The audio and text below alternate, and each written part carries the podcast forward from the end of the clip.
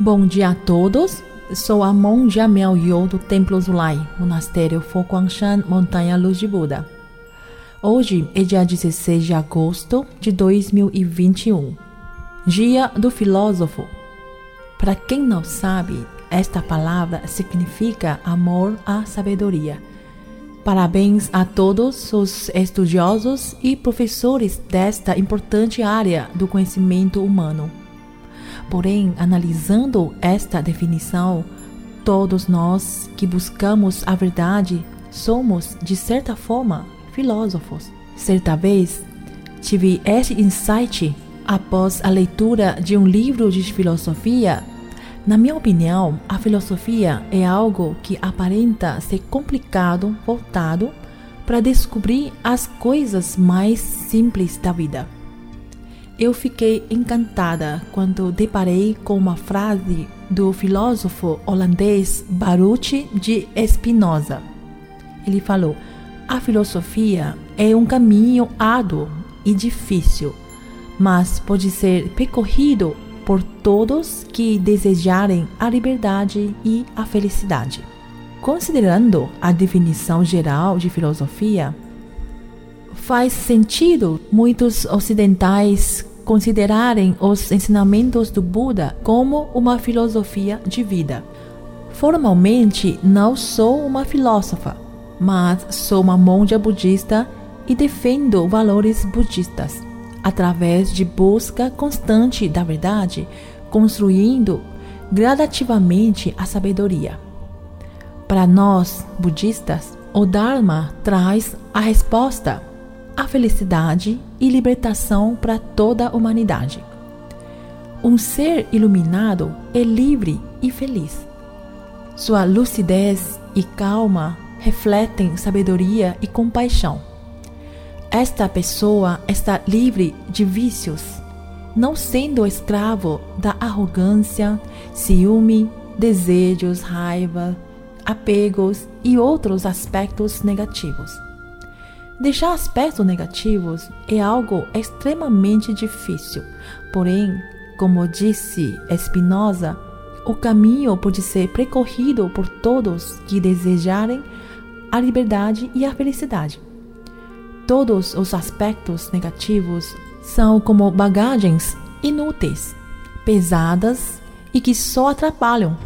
Mas quem preparou essa bagagem foram nós mesmos.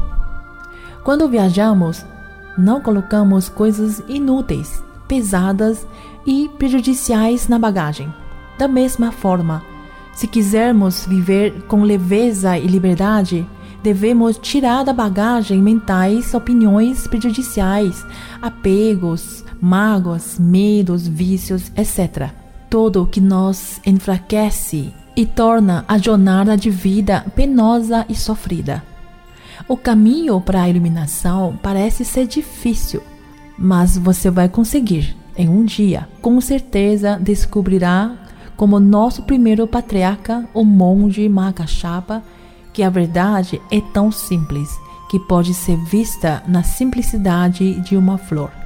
O Buda diz que todos os seres sencientes podem se iluminar, desde que purifiquem as tendências negativas que geram os pesados karma do corpo, da fala e do pensamento.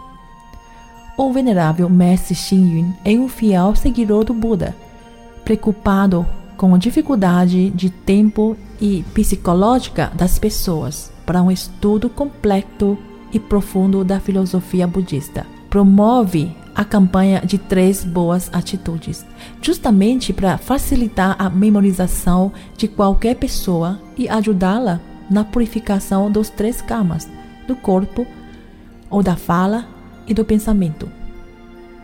Participe desta campanha, introduzindo esse simples raciocínio como sua filosofia de vida. Todos os dias, antes de atuar pelo mundo afora, verifique se está falando o bem. Mas note que não basta falar e não o fazer. Pratique o bem leve a bondade no pensamento e a compartilhe pelo mundo. Falei esse assunto na edição 52. Se tem interesse, pode procurar a gravação no Facebook ou no Instagram. Além disso, o Venerável Mestre também nos ensina considere o não ter como ter. Às vezes, recuar é progredir. Às vezes, o vazio que muitos temem é fonte de felicidade. Entenderam isso? Vou dar exemplos. Quem sempre considera os outros ou se preocupa com os outros tem uma mente magnânima e tolerante. Quem considera o não ter como ter, não é ressentido com a pobreza e é rico de coração. Ele pode não ter um cargo de grande importância, mas ele ter mais tempo para estar junto com a família. Quem sabe recuar tem paciência e sabedoria na hora certa.